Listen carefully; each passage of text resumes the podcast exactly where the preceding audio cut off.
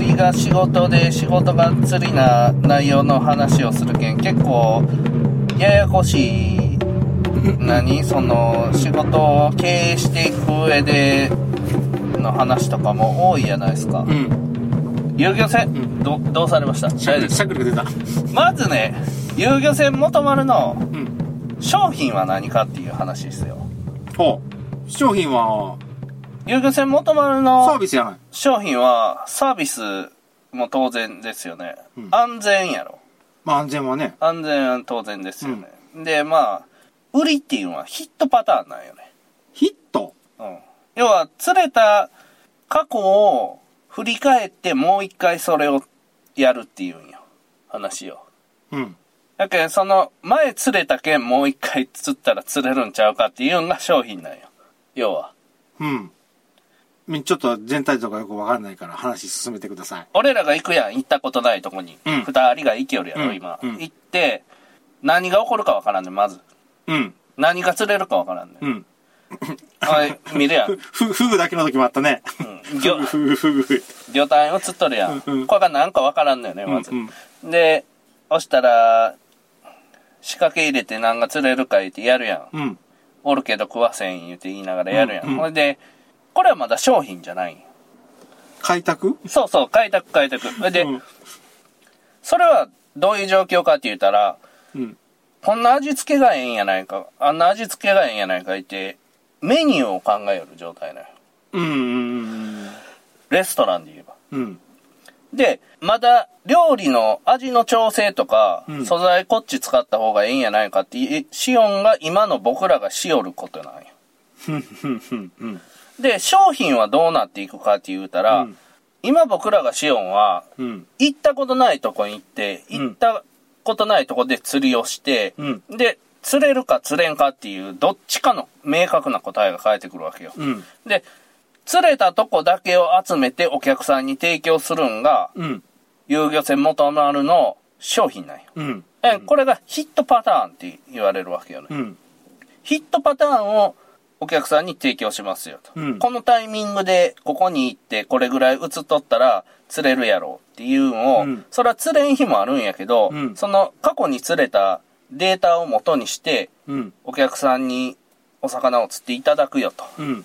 いうのが商品になるんですが、うんその、まあ、内訳？うん。つうか、細かい話を 怖い話。はい。はい。していきます。釣りの話ですね。うん、まずね、どういう場所を選ぶかって言ったら、流れが出とる場所が釣れやすいっていうのが基本的にあるんですよ。はいセオリーとしてね。はいやけん、流速が速いほど釣れるんですよ。うん。流速が遅いほど釣れるんですよ。うん。っていうのが基本的な考え方。はい。昔から言ってますね。そうそう。うんで、伊予灘の流れっていうのは、うん。満ちる時に、うん。佐田岬から今治の方を向いて海流が流れるんですよね。はいはいはいはい。で、引き潮の時は、今治から佐田岬に向いて潮が流れるんですよ。うん。流れが出ますよ。で、よう間違えとる人がね、うんこう、防波堤とかにあ当たって、巻き返したね、流れを見て、うんその法則は当てはまらんとかいう人が、たまに勘違いされてる人が、例えばこう、岬の突端になっとるとするやん。うんうんそしたらね、こう流れていっても、ここで巻き返すんよ、水は。ここで渦になるやん。うんここに観測地点ここなんよ、うんそその人。ここんと後ったらこう流れよるけど、ここで巻いとるけん、観測地点ここやけん、左に流れよると思う。う。やけん、まずね、海上保安庁に、のホームページに確認できるんで、基本的なことを確認してほしいと。意外と知らんすね、みんな。基本この基本的なことを。僕がね、この話した、大体普通の人を通じんっすね。うーん。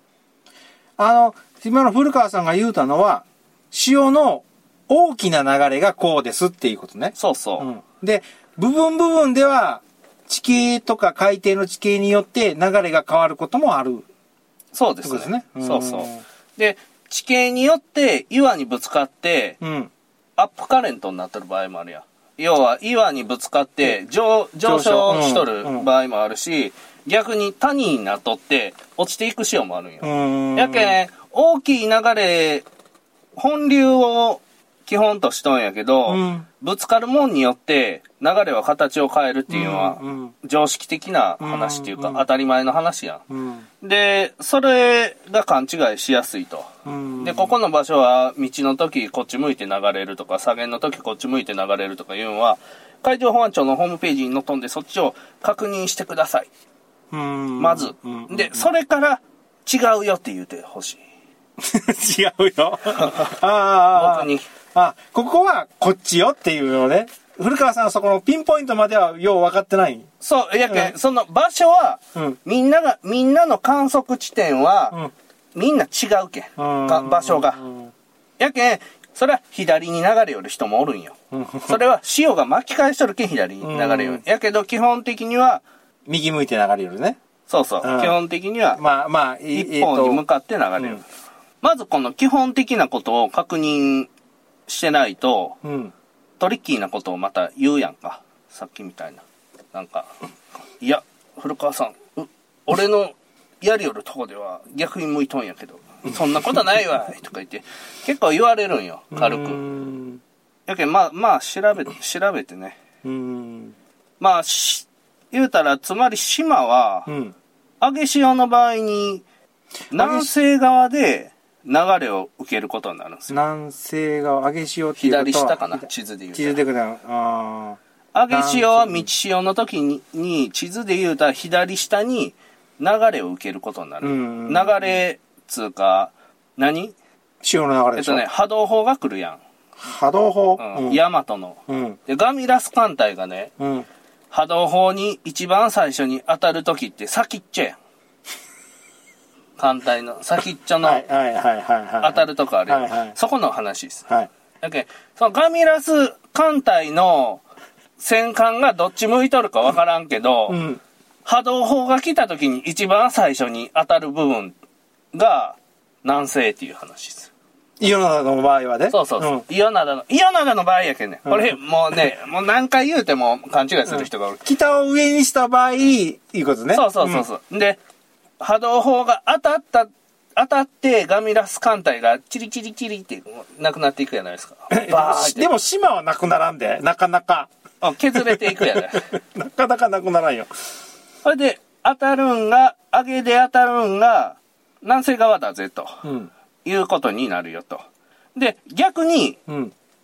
下げ潮では、北東側で流れを受けることうんになります。うん。つまり、右上よね。右上。うん。波動砲で言うたら、今治から波動砲打ちょんやろ？うん、波動砲で言うたら、ガミラス艦隊が、波動砲が来るやん。うん。また、一番最初に当たるとこが、うん。北西やでっていう話。うんうんだけどそこが、うん。流れをまず最初に受けて、それを、島を中心にして左右に分けるやん。うん流れが割れるやろ。うん。割れた。うん。割れて、払い出しって言われるんやけどね、その横のとこが。中山由紀恵の耳のとこねそうそう、仲間由紀恵の耳のとこまでは払い出されて、うん。このえ下の毛先まで流れていくと。うん。いうんがこの、何島の感じよね。うん。でだい大体の大筋はそういう風な流れをしてますと。そうそうそうそう。で、これが、島の、島がポコーンとあったら島やいうんがわかるやないですか。うん。だけど、島、沈んどる島もあるやん。ああ、何を言いたいかわかります。はい。だけど水から先っちょが出てない島が、あった場合は島、島っていう、岩礁とか言わんの？そうそう、岩礁とか地形の変化とかうん。ってなってくるんやけど、そういうのがあるよと。うん。で、そういうのも同じことが起こるとうん。うん。いう話です。で、まあね、あの、この流れとる側が釣れるわけよ。つまり、その、当たってる場所ね当たって動きよるとか。で、うん逆側はあんまり動いてないんよ。うん。やけど、逆側でも釣れる、釣れんとは限らんのよ。うん。反対側流れてないけんって言うて、釣れんって考えられるんが一般的やけど、うんそんな法則はないけんね。うん。たまに釣れるけんね。たまに。まあ、頻頻度というか確率っていうはひそうそう低いっていうことねあんまりええ場所ではないなっていうのはうん思うってか感じかな。で、場所を選ぶときにね、うん。自分の頭の中でシミュレーションしてね、うん。未来をこう読むタイプの人がおるんよ。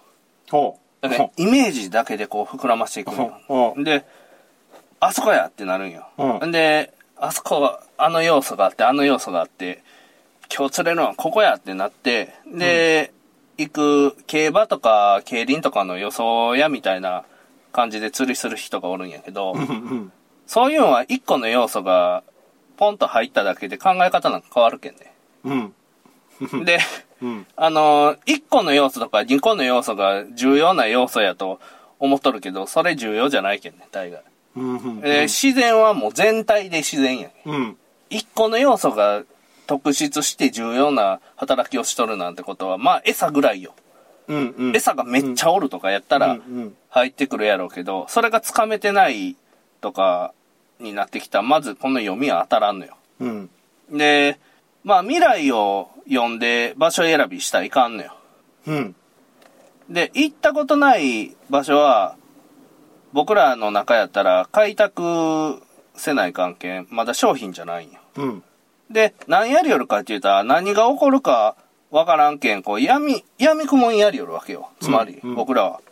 あの、いわゆる、あれでしょ、ここ、こういうやったらもしかしたらここは釣れるかもしれんっていう、いわゆる未来予測で釣りようんでしょ、今は。いや、それすらしてないですね。うん順。番っすね。順番？うん。やけん、港から近い順に行きよるだけ。今日は、昨日はここを何時から何時までやった。で、今日はここを何時から何時まで。港から昨日は10キロの地点やったけど、今日は11キロの地点をやろうっていうそうこと？そうそうそう。やけん、近くの場所、場所で、さっき言うた法則に当てはまる潮が当たっとる側うーん。マップ潰し。っていうのをやっていく時間。こう黒塗りしていきよるわけ？マップを。うん時間、時間と、今の季節と、うん。大体の気温と水温とっていう、魚探に映る、映らんとかう、ん。いううん感じとか、流れる方向とかね、うん。その船がこういう流れされ方するとかいうのを覚えたりうん。すると。で、魚が釣れる日と釣れん日があるけん、当然そこが A ポイントやって言っても、めっちゃ釣れる時と釣れん時あるやん。うん。だからそういうタイミングで、釣れるタイミングで入ったら、こう流したら多分釣れるやろなっていうのを実際にやるとかね。うん。で、このラインで船が流されていったらええなとか。うん。いうのをやるっていうのを今やるよ。うんやけん、別に、ダッシュ島が今釣れよるけん、ダッシュ島行こういとか言うんでやるようやないんですよ。うん。ダッシュ島がまだ終わってないけん、ダッシュ島行きよる、いうような感じですね。ああ、そういうことか。まだ、ダッシュ島の、えっ、と、北、北東をまた全部潰してないから、北東をやって、北東が全部潰れると今度南、南東をやろうかなっていうこと？そうそうそうそうあそういうんでやっていくよと。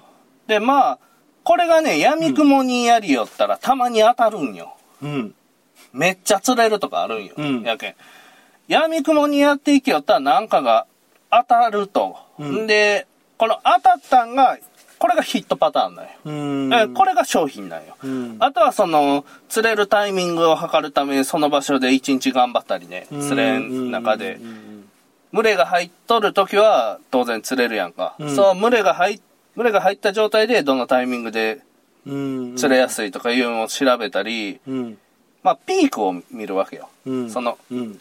そこの場所のピークを。で、道寄る時がええんか、引き寄る時がええんか、うんうん両方釣れるんかっていうのをまず把握したい。うん。で、大潮がええんか、うん中潮がええんか、小潮がええんか、うん。全部ええんか、うん。それを把握したい。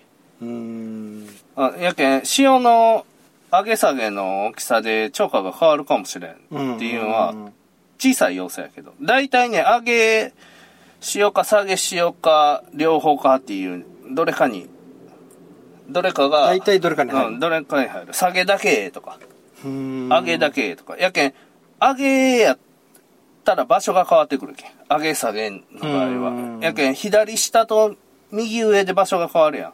うん。両方ええっていうのは、やけん、仲間由紀恵の耳の横のとこやけん。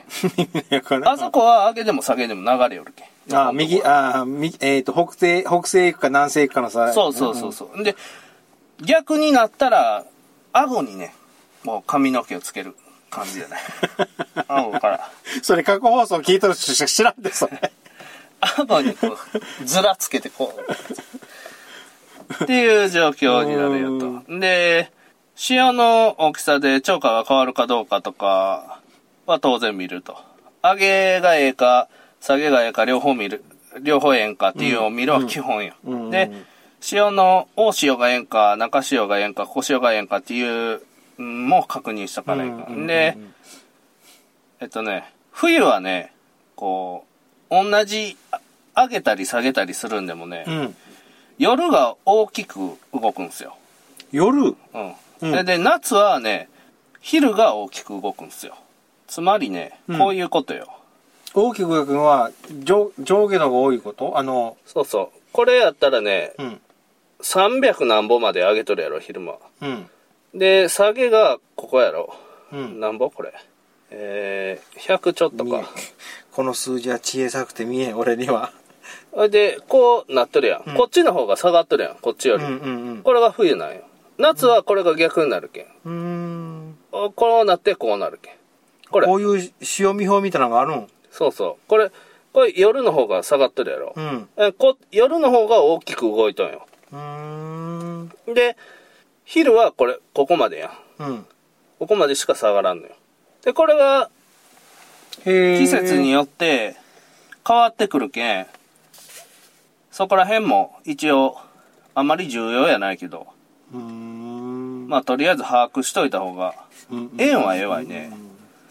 で、あと、春夏秋冬で釣れる場所がちょっと変わったり、餌が変わったり、うん。魚の種類が変わったりするとうん。うん。いうのを一つの大きい流れとして捉えとかないかんのやけど、これはまだ1年未満やけんできてないですね。う。うんん、まず。で、産卵で固まった群れは釣りやすいっていうのがあるんですよ。うん。えー産卵シーズンになったら、どっかに固まるけん、それもう固まったやつを狙い撃ちにしたら、うんあとは釣れるっていうのが。で、それも当たり外れがあるけん、え、あの、外れ年当たり年があるよと。うん。いう話です。で、ここまではね、岸釣りでも同じことで共通しとんすよ。うん。で、船釣りを始める前に、このレベルにはもうすでにたどり着いとったんで、うん。やることは分かっとんよ。うんそこまで、その作業、作業内容とうん。効率的な調べ方っていうのはできとったんですよ。うん。船買う前から、うんもうそれは。で、今、釣れん釣りを、まあ、やりよるわけよ。要は、釣れん釣りよ。商品を作りよるわけよ。うん。で、知識として知っとる部分と、実際にやってできるかできんかっていうのはね、かなり違うんですよ。やけん今、僕が言うたことを、現場で実践しても多分できんと思うよ。うん。この細かいとことかもうんあるんやろし、その、調べる範囲がね、まず多分違うと思うよ。やけん、これ今、その話聞いて、調べる範囲が松山市内とかやったら、うん。まずね、釣れん。うん。範囲が狭すぎる。やけん、僕が最初にやったのは、今治から大津まで、うん。大津。うん。肘川までっていう範囲で調べたっすね。やけん、そこがまずずれるやん。人によって感覚で。うんやけん、かなりね、この通りやっても条件が違うけんね、できんと思うよ。うん。やけん、頑張ってくださいよと。やる 頑張ってください。やる人は。でも、ああれっすよ。こんなんやるんはもう、やけんもう仕事でやる人とかやないと、うん。なかなか厳しなってくる領域やと思うんですよね。うんちょっとみんなで釣り行って、楽しんで、ワーキャーやって帰りたい言う人はこんな過酷なことをする必要もないしね。うん。そまあ、知り合いと一緒に何人もって行くんやったら、みんなの休み合わせないかんしね、それに。ううんん。なかなか難しいですよ。で、みんなで友達で大人数で釣り行っても大概釣れんやん。いや、知らんねそれで釣れ、釣れずに、あまあ釣れんかったけど楽しかったけんよしとしようみたいな感じで帰ってくるやん。それぐらいのレベルでやるんやったらこんなことせんでいいんよ。うん。ああの、ぼ、僕らは仕事でやりよるけん、辛さないかん、絶対。うんうんはい やけんやらないかんと。で、まあ日によってもムラがあると。うん。やけん、一週間連れ続けるとかいうのがあるんよ。うん。あ、同じ場所で？同じ場所で。そしたら、徐々に徐々にね、こう、一週間連れ続けたら、その後ね、つ全然連れになったりするんよ。ある日突然パタリ。そうそうそう。うんそれはね、群れが入ってないとか入ったとかいう、による。で、急激にその日から連れ出すんよ。ある日突然急にバーンと連れ出して、で、ビューンとこう、なだらかに収束していくそれ単に釣り切ったんじゃない？そこの群れを全部。いや、場所が 動くんよね。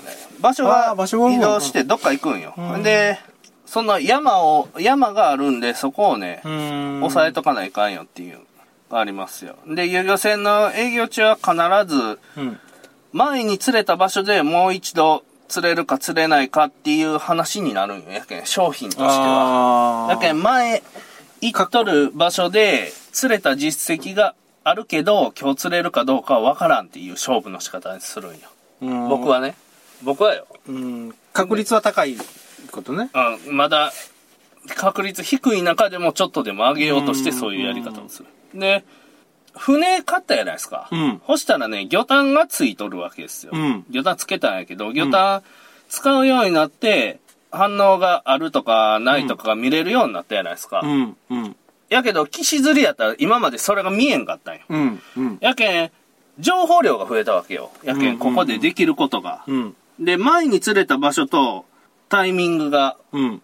同じ場所でも反応があると日と、うん。前に釣れた場所とタイミングでも反応がない日っていうのがあるんよ。うん。だけん、さっき言うたような、突然ある日から釣れ出して、うん。釣れになった日っていうのは、うんもうそこで群れが抜けとんよ。うん。それは岸釣りでやるよとわからんのよ。だけど、魚探上からかけとったらわかるんよ。映るけん。っていう情報の差がある。で、これは岸釣りではわからんのよ。群れが抜けたっていううのは。ん。岸から撃つ魚探ってないいや、あるけど、あるけどね、わからんね、それじゃあ。ので、まあ、この、岸釣りではこのわからんかった事実が僕の前に出てきたと。めっちゃ釣れるな、いう日がやっぱあるんよ。うん。うん。で、突然釣れになったいう日うん。があるんよ。うん。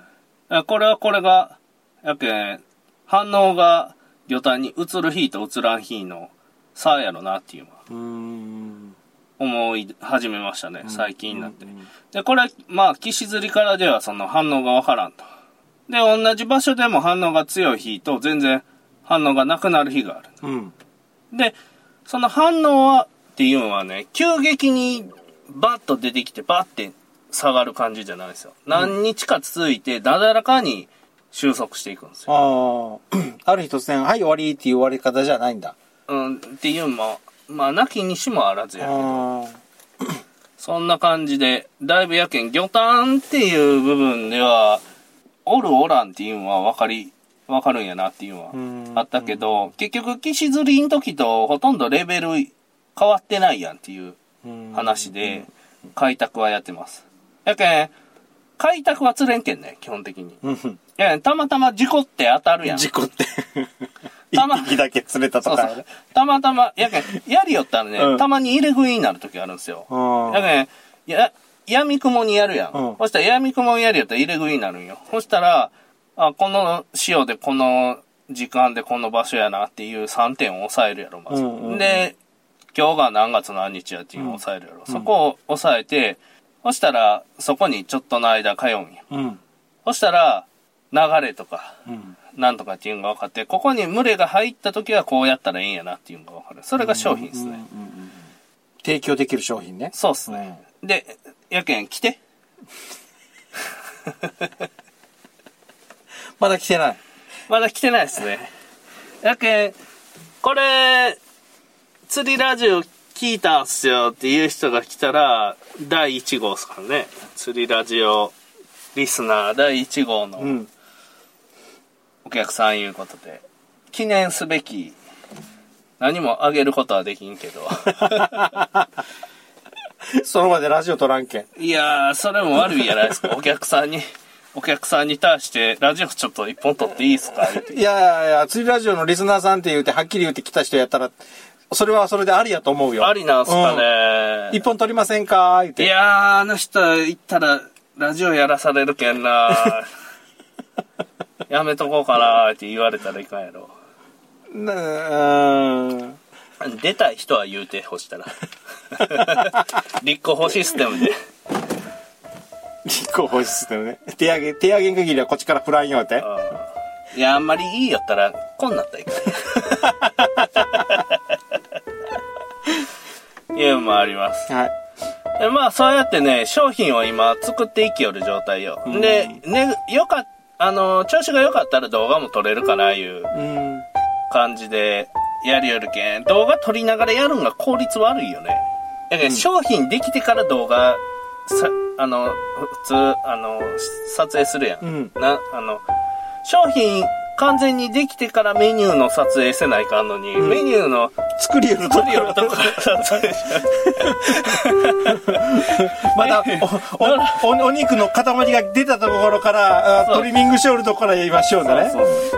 いや、トリミングしよるとこならまだマシなんですよ。何？これこれ塩何グラムやった？何グラムした？うまい。とか。火加減火加減強すぎたとか？あ、火加減こんぐらいっすね。そんなとこやけん。これは取れるわけないよ。